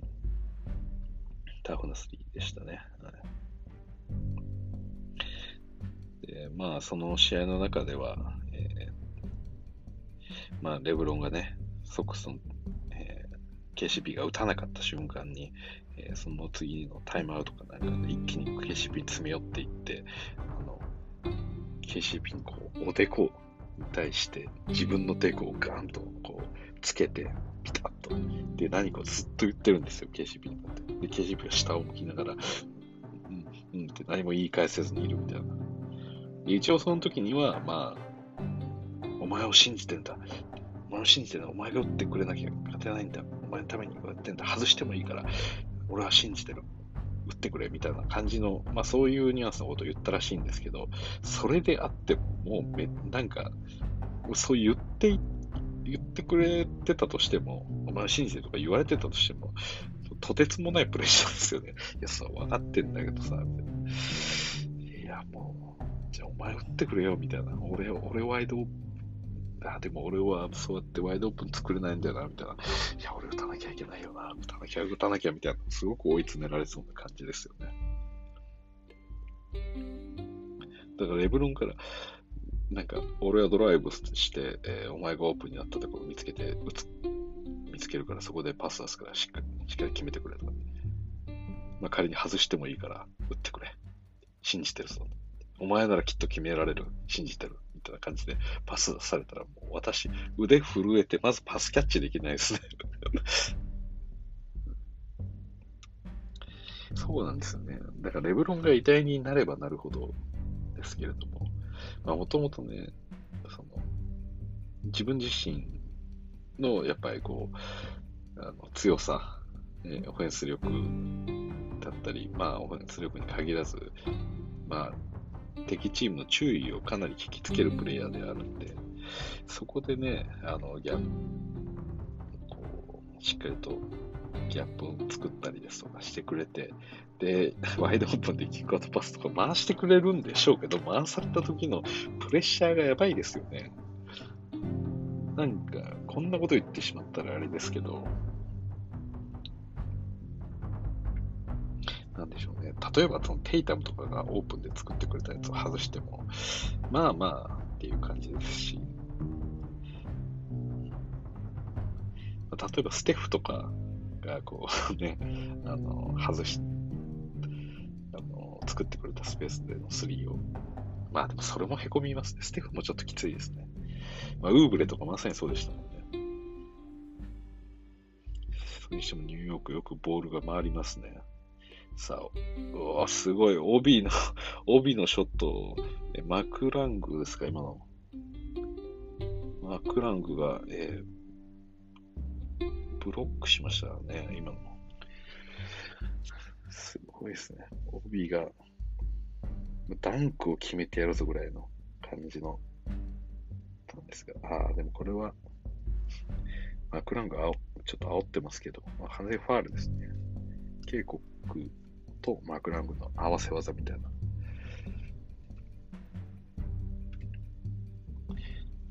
はい、なんだかんだすごいシーソーゲームですね。69対68。まだ1点リード。残り6分です。めちゃくちゃプレイがね、熱くなってきてるんですよね。さっきから私、レブロンの話とかしてますけど。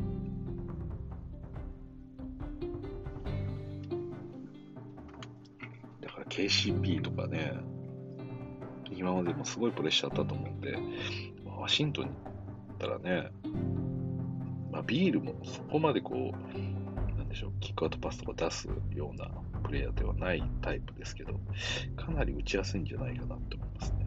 気持ち的にはね。ただ、まあ、ワイドオープンになりやすいかっていうと、そうではないとは思いますけど、やっぱり。ビールそこまでさばくイメージがないですね。おワイドオープンで決めましたね。チャイルズ、センターが決めました、レイカーズ。スリーポイントを打って決めました。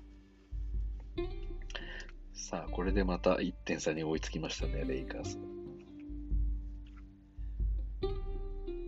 お、これは入ってますよ。さあ、マックブリッジ3決めました。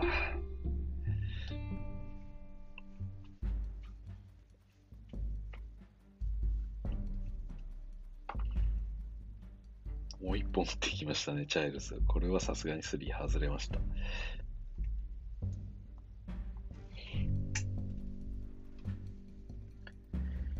さあさあ、クイックリーどうするんでしょうかね。ドライブ切り込んで、レイアップ。うまいですね。はい。チャイルズとスピードのミスマッチを狙って、一気にドライブで抜き去っていって、そのままレイアップ打ちました。今ぐらいの、ね、やっぱこのうまさがありますよね。あの、このクイックリーていうプレイヤーは、今このチャイルズをバッと抜き去ってレイアップを打っていったんですけど、あの、このセンター、今疲れてるプレイヤーはどれぐらいギャップができて、どどれぐらいのこのサイズ感なのかっていうので、レイアップのちょっと打ち方が違うというか、今本当にね、テンディングとかにならないように、もう、さっと、さっともう打っちゃうっていう。割とこういう時って、あの、なんでしょう、かわそうと、空中でかわそうと思って、あの、あえてこう、なんでしょう、それこそ、右手で打とうとしてたやつを左手に変えたりとか、まあそこまでこう気分してなくても、普通のレイアップを入れようとするんですけど、でもクイックリはやっぱりすごい、そこまで、あの、大きな、なんでしょう、ギャップがあって、こう、ね、うまくこう抜きされ、まあ、抜き去ってはいるんですけど、もしかして相手のブロックが届くっていう可能性があったんで、うまくね、あの、相手からすると、この、ボールと、えー、相手ディフェンダーの距離を作るような体の入れ方と、あと、レイアップの時に本当にリムのすぐ近くにボールを置いてきて、まあ、触るもんなら、えー、テンディングになるような、まあ、そういうレイアップをちゃんと打ってくるっていう、こういうところが素晴らしいですよね。うんディティールの話ですけれども。まあ、私はバスケ経験はないんですけどね。はい、なんですが、なんか素晴らしさがありますよね。今にいるクイックに。なんかこう、サマーリーグとかで見ると目立ちますよね、かなり。そういった、なんでしょう、NBA レベルのプレーというか。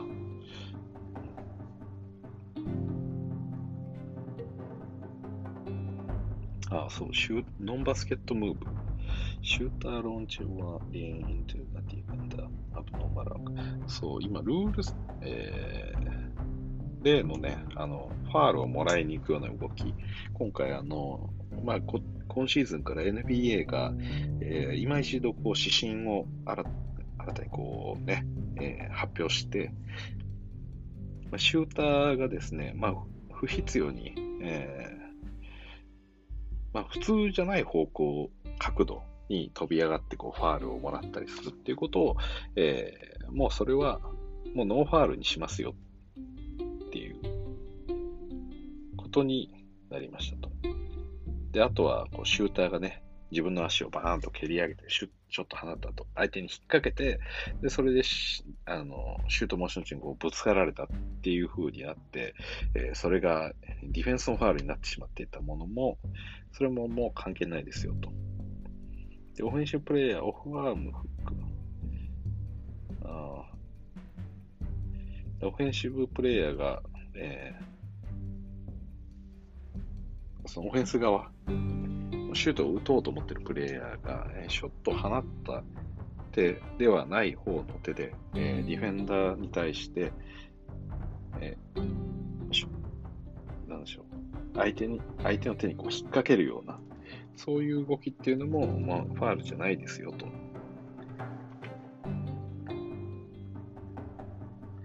要は、なんでしょうね。もちろんそのディフェンダーが、えー、オフェンスの持ってるね、ボールの腕を叩くっていうのは、えー、ディフェンス側のファールにはなるんですけれども、オフェンス側が意図的に、えー、シュートは打てるけど、打ってない方のこの手の方をディフェンダーにこう当てて、そこでファールを取っていくっていうのも、これもまあ、もうファールじゃないよと。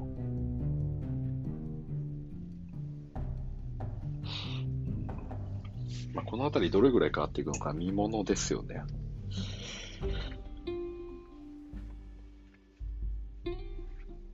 だから大きく影響を受けたりするのは、まあ、トレイヤング、クリス・ポール、えー、そうですね、あとは、まあ、ステフ・カリーとかもそうですよね。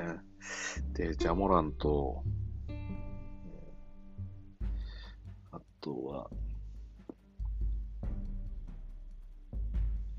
まあまあ、ほとんどのガード陣ですよね。ブッカーの方もそうですし、まあ、ガード陣ですよね。はいちゃくちゃやりますからね、本当に。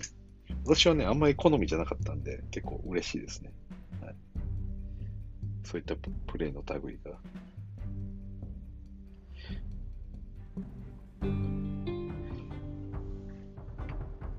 やっぱりね、この、なんでしょう。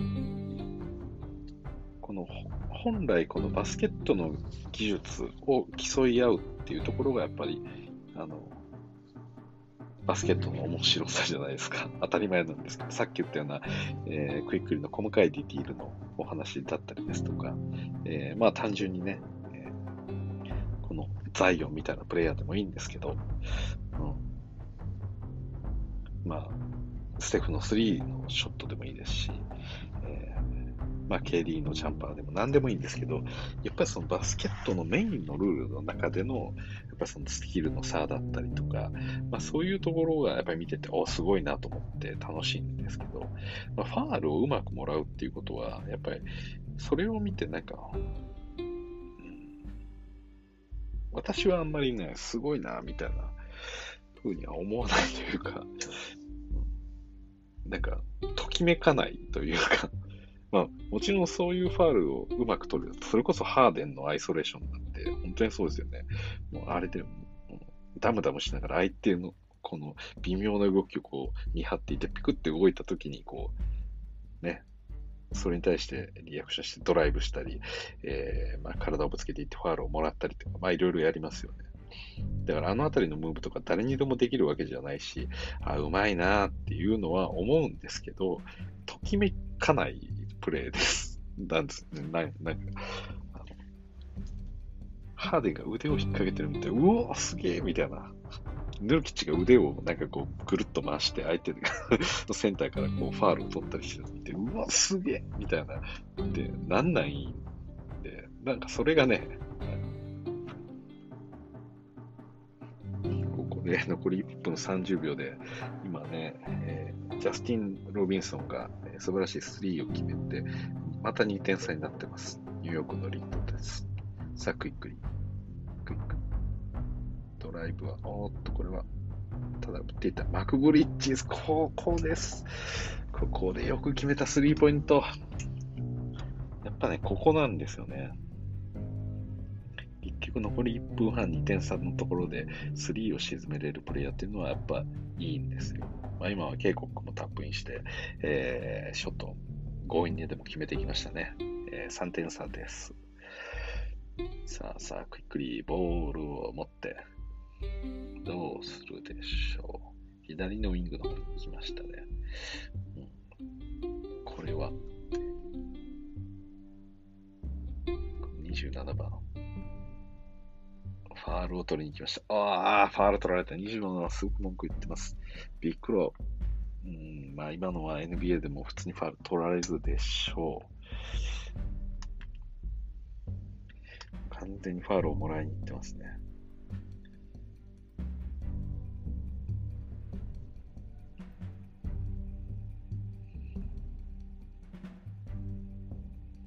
マニュエル・クイックリー。さすがにサマーリーグでは支配的ですね。こんなん出ちゃダメです。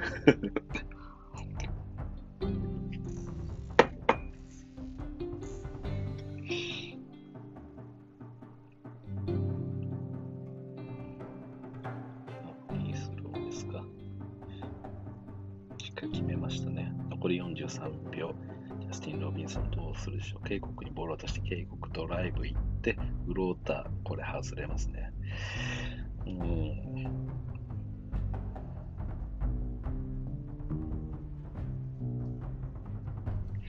あそこは決めてほしいですね、警告。フローターではなくて、もっと中攻めて、ファールもらうか、もしくはダンク叩き込まないと、あんなね、高い位置からスリーポイントラインの位置からボール要求してドライブ切り込むんだったら、やっぱね、逃げながらのフローターじゃちょっとなんか物足りない感じはしますよね。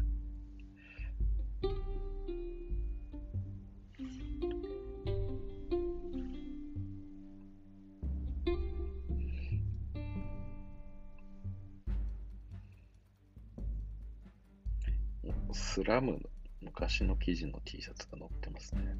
ジュリアス・ランドルと RJ バレットのスラムは、まあ、NBA 雑誌ですね。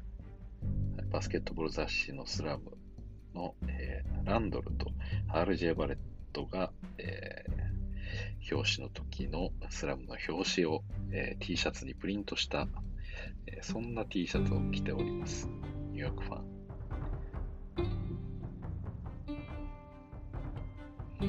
これはニューヨークファンですね。入浴7番、えー、そのジャージを着つつ、そしてマスクは、えー、ニューヨークヤンキースのマスクをつけております。これは間違いなくニューヨーカーです。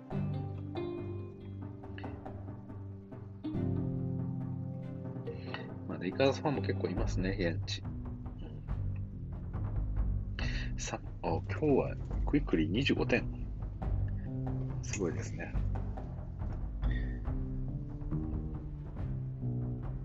リースロー10分の10は偉いですね。今日いっぱいフリースロもらってるんでね。さあ、残り29秒。オースティン、リーブス、ちょっと強引すぎるスリーだ。あなんでそんな強引なショット打ったんでしょうか。2イン1ツインワン。ツインワン？2ホーですかね。狙ったんでしょうかね。でもちょうど24秒ぐらいの時に打ってるんで。あ、これオースティン・リーブスじゃないですか。マクラングですか、これ。あ、マクラングだ。うん、やっぱりそうですね、マクラングってなんかこう、うん、ちょっと、ギャンブルのあるプレーをしますよね。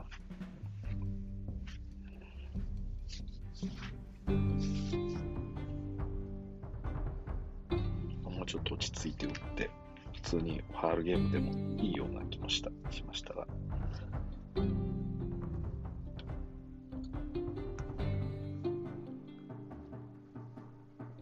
さあ、ジャスティン・ロビンソン、また不要へのパス出しました。これは、うん、リバウンド、マクラング、そしてジャスティン・ロビンソン、3はショート。そしてマクラング、ドライブからキックアウト。もう一度打ちます、ジャスティン・ロビソン。うん、ずっと入らず、このままゲーム終了。91対82。えー、ニューヨーク9点差で勝利いたしました。やはりこのイマニュエル・クイックリ強いです。はい、このレイカーズのこの面々じゃ、まあね、ちょっといるクラスが違うんで、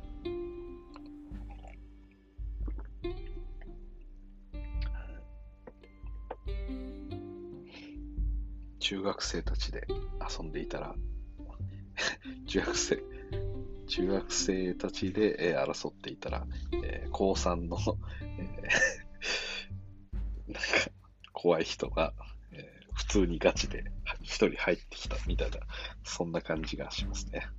ゆっくり今、志ボ堂と話してます。早速何かを言われています。お前今日これできてなかったぞ。25点って舐めてんのか。60点ぐらい取れ、みたいなこと言われてるんでしょうか。さあ、2つ見ますか。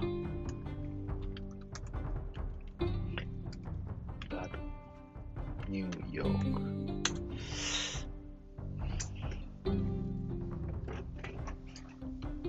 ほいほい。えー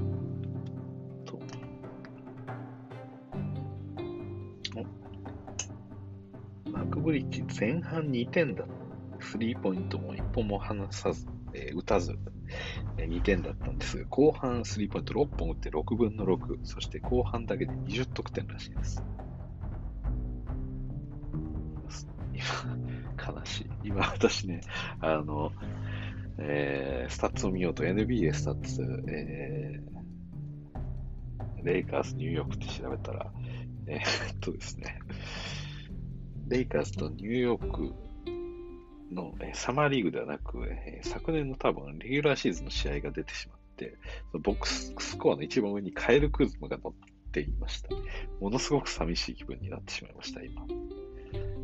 もうクズマはいないんだ。やめてくれ。もうクズマはいないんだよ。はい。さあ、見ていきましょう。えー、まあ言った通り、えー、クイックリ25点。いいですね。はい。7アシスト。そして、えー、あ、でもクイックリフィールドゴール、あ、3がすごい外れてたんですね。6分の1の16%と。はい。で、お次が先ほど言いましたマークブリッジスが22点。後半だけで20得点と。はいチーズ良さげですね。そして帯トッピンが、ね、17得点。帯、帯フィールドゴールパーセンテージ35%ですか。それはまずいですね、帯。サマリーグならね、もうちょっと活躍してほしいところではありますよね。そして、レイカーズ見ましょうか、一応。はい、レイカーズ。デボンテキコックが、えー、14点、うん。リバウンド4つですか？ちょっと少ないですね。4つ4、4アシストと。8ファールしてますね、結構。すごいですね。と思ったら、えー、ジェリコは、ニューヨークのジェリコは9ファールしてました。はい、やっぱサマーリーグは確か10までいけるんですかね。で、えー、っと、まあ、レイカーズの話に戻りまして、ケコクに次いでのスコアリングは、あトレベリンクイーンが決めたんですね。はい、フィールドボール62%と高い確率で13点。効率よくやってくれました。まあ、なんとなくね、このクイーンは、この、レイカーズのサマーリーグの中では、まあ、さっきも言った通りトランジションだったりとか、まあ、ここっていうシチュエーションでボールが回ってきて打ってるんで、多分確率はそんな悪くない感じになりますよね。で、えー、あ、14点ももう一人いましたね。ビッグロー、54%。で、えー、ついでが、あ、チャイルズがいたり、えー、ジャスティン・ロビンスもいたり、アヤウィ、アヤウィも5分の4。アヤウィをもうちょっとやってほしい感じはありますけれども、なんかミニッツ少ないですよね、アヤウィ、通ウ契約が。なぜなんでしょう？なぜこんなジャスティン・ロビンソン出すんでしょう？あ、オースティン・リーブスってフォワード登録なんですね。あ、そうですか。なんか、ジャスティン・ロビンソンが、なんか正規ポイントガードっぽい動きをしてるなと思ってたんですが、オースティン・リーブス自体もね、ボールを持って、まあ、ポイントガードみたいな ハンドルをしたりとかするんで、そうなのかなと思ってたんですけど、リーブスはまさかのフォワード登録でした。ただ、リーブス、これはちょっといただけないですね。フィールドゴール8分の1。12%。スリーポイントは4分の0。うん。今日は4点と。4リバウンド3アシスト。あこれはちょっと物足りないですね。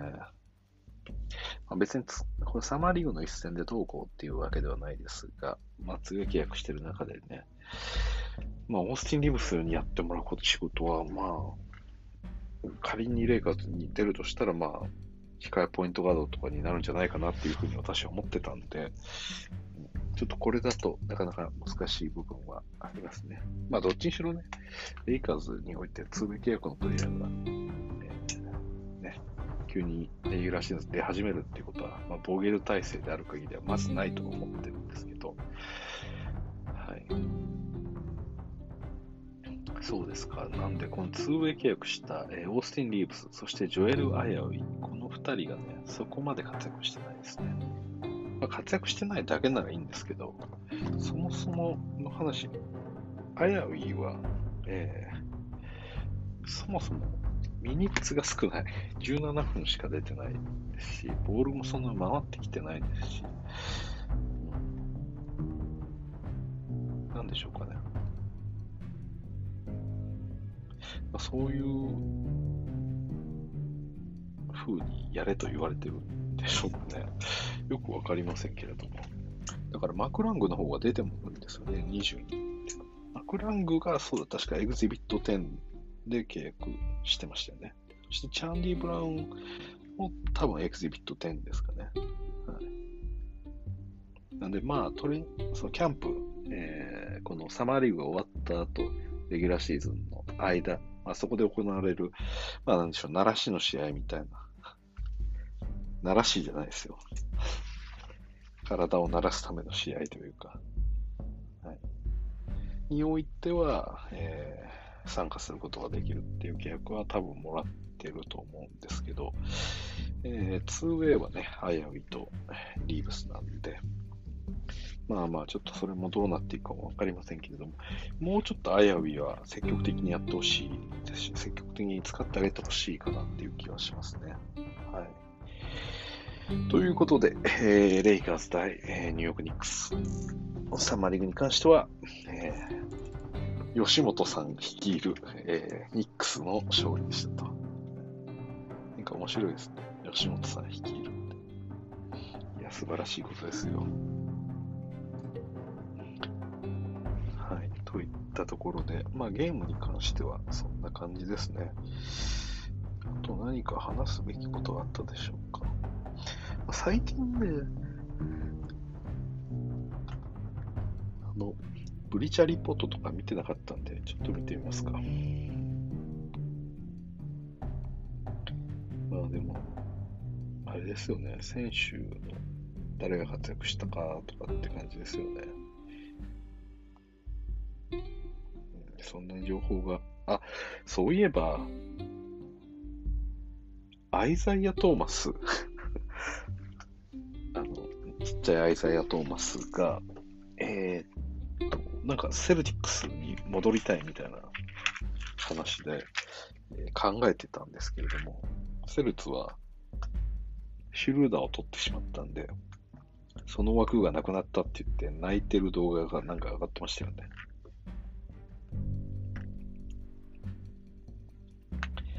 で、この間なんか、プロはまあ今後の試合かなんかで、このアイザイア・トーマスは80、あ、え ?80 とかってんじゃないかな。まあ忘れましたけど、6 60か70か80か。まあ忘れましたけど、すごい得点を取ったんですよね。で、どうだみたいな話あったんですが、もうシュルダー取っちゃったと。まあ、プロアマ混合の試合だと何とも言えないですよね、正直。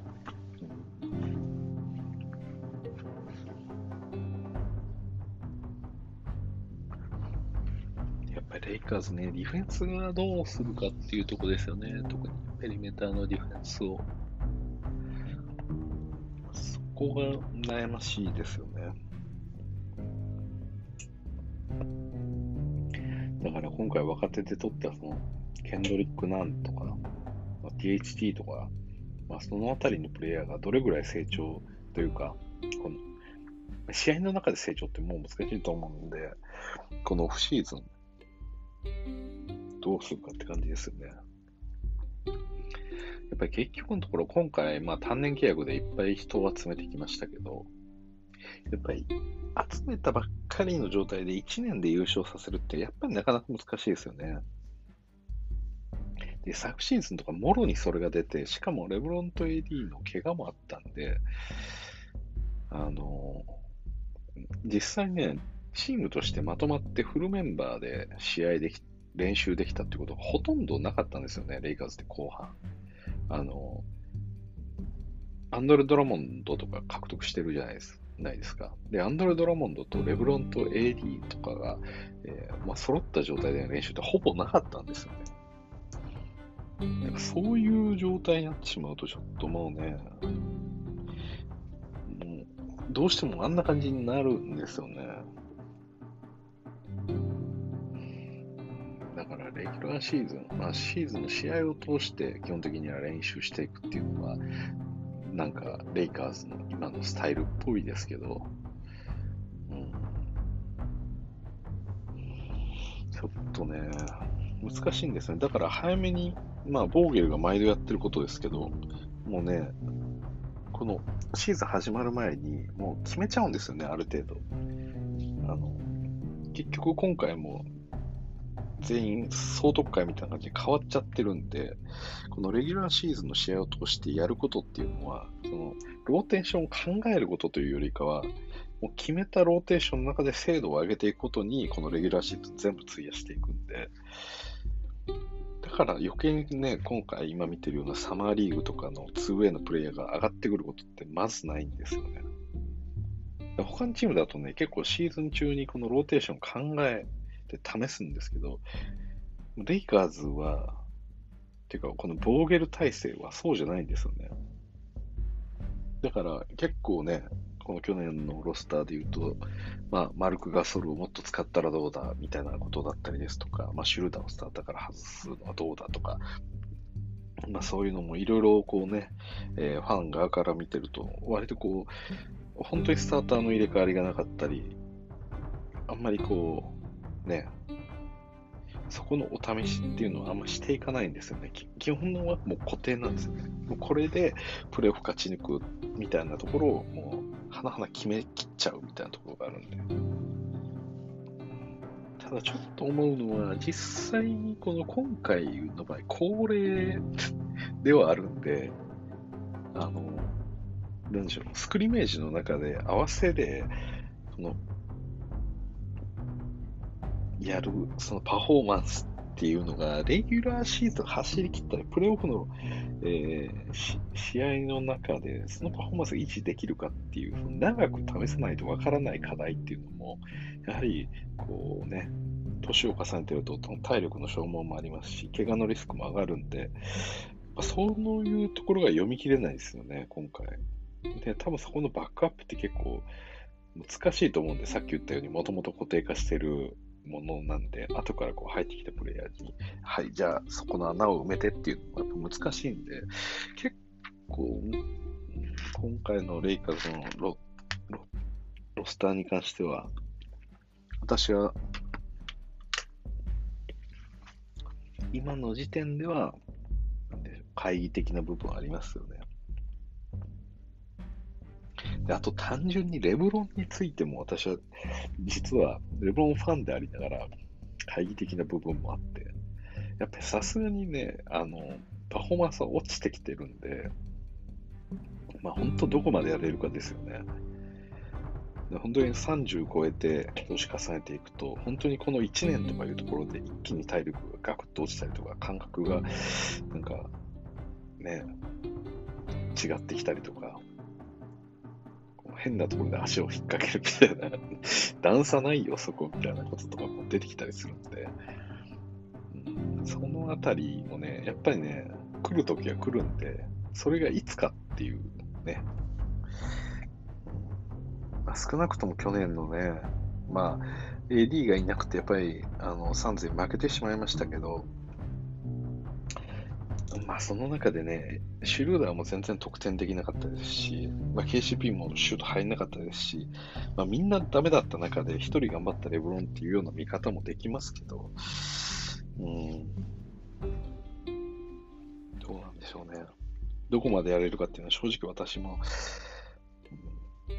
今年は優勝だよとは全然言えないですね、正直。そのベテランミニマムの良さって、やっぱいろいろあると思うんですよね。そのメリット、デメリットがあるというか。で、あの、当たり前の話ですけど、やっぱミニマムで取れる選手っていうのは、あの、安く取れる選手っていうのは、まあ、チームによってそのフィットとか、えー、ケミストリー問題ってあるんですけど、基本的にはやっぱりそういう実力の選手なんですよ。もう分かりやすくお金で考えると。で、たまにね、めちゃくちゃコスパがいい選手がいたり、逆にめちゃくちゃコスパが悪い選手がいたりします基本的には給料、もらってる給料と仕事できる量というか、そのパフォーマンス ABA の一般的なそのレベルの中でのその市場価値っていうところは、まあ、お金にしっかり現れてるんで、だからやっぱりミニマムで取れるっていうのはそういうことなんですよね。ただちょっと違うのは、あのチーム状況に応じて、えー、少しこう価値が変わってくるっていうところはありますよね。例えば、これから、えー、まあ、1年後、2年後、今、そのプレーオフの当落線上にいて、まあ、今後、こう、チームをより強くしていきたいっていうような若いチームとかの場合って、えー、まあ、ベテランってそこまでいらないんですよね。まあ、一人ぐらい、こう、なんでしょう、チーム、優勝経験があるような、まあ、知見があるようなプレイヤーを置いておくっていう、まあ、それこそさっき言ったようなハスレム的な使い方みたいなのでもいいと思うんですけど、ウィンナウではないんで、今ここで単年契約で、まあ、仮に、なんでしょう、バスケットの実力を数値化できるとして、えー、実力80のプレイヤーに対して、こう、払える金額って、まあ、本当は、例えば10ミリオン払うことができる。80ぐらいの実力を持ってれば10ミリオン払えるプレイヤーだったとしても、まあ、その来年、再来年の優勝っていうところを見据えてるチームからすると、単年契約で、しかも30いくつになっていて、その2年後パフォーマンス落ちてるかどうかわかんないっていうプレイヤーの価値ってもうちょっと下がっちゃうんで、80の実力を持っていても、いや、年齢によっては、これ、うちは8ミリオンしか出せないよとか、6ミリオンしか出せないよってやっぱなりますよね。その点で言うと、レイカーズは本当に、まあ、レブロンがいつ終わるかもわかんないですし、レブロンがやれる間にもう優勝してしまわないといけないので、だから、今の選手のこの年齢というか、選手が先行きどうなるかっていうところはあんまり関係なくて、今の現時点での実力、この1年だけ戦えるかどうかっていうところにフォーカスするだけでいいので、なので先ほどの、えー、今後がある、今後を考えているチームっていうのが、やっぱほとんどですよね、基本的に NBA って。あの今年こそ絶対に優勝ができるかどうかっていうライン上にいるチームってやっぱ少ないと思うんですよ。やっぱり将来のことを考えてるチームが多いんで、あの、まあ、さっき言ったのは年齢が高いプレイヤーっていうのは比較的こう、実力に対して、えー、市場価値が下がりがちっていうのはあるんで、まあ、お得っちゃお得ではあるんですけど、とは言っても、それがね、本来20ミリオンのプレイヤーが、えー、年齢が高いせいで、えー、今は6ミリオンで契約してますみたいなことでもないんで、そこまでの金額幅はないんで、まあ、多少お得っていう感じですよね。うん。なんでまあ、ちょっと最近サマーリーグを見ながら、えー、雑談するっていうスタイルなんで、今回もこんな形で、えー、雑談をしてまいりました。えー、レイカーズの試合を見るたび、え今回も若手はそこまで他のチームとやっぱ比べると期待はできないと思うんで、まあ、やっぱり THT だったり、ケンドリック・ナンの総研に、え若さは全部かかってくると、はい、いった感じになりそうです。で、一応確かね、レイカーズの初戦はネッツかどこかだったと思うので、それもちょっと楽しみにしたいなと思います。はい。ということで、えー、ここまで、えー、お付き合いいただき、どうもありがとうございます。またちょっとサマーリーグね、えー、雑談気味の実況配信していこうと思いますので、えまた聞いていただければと思います。それじゃ、また。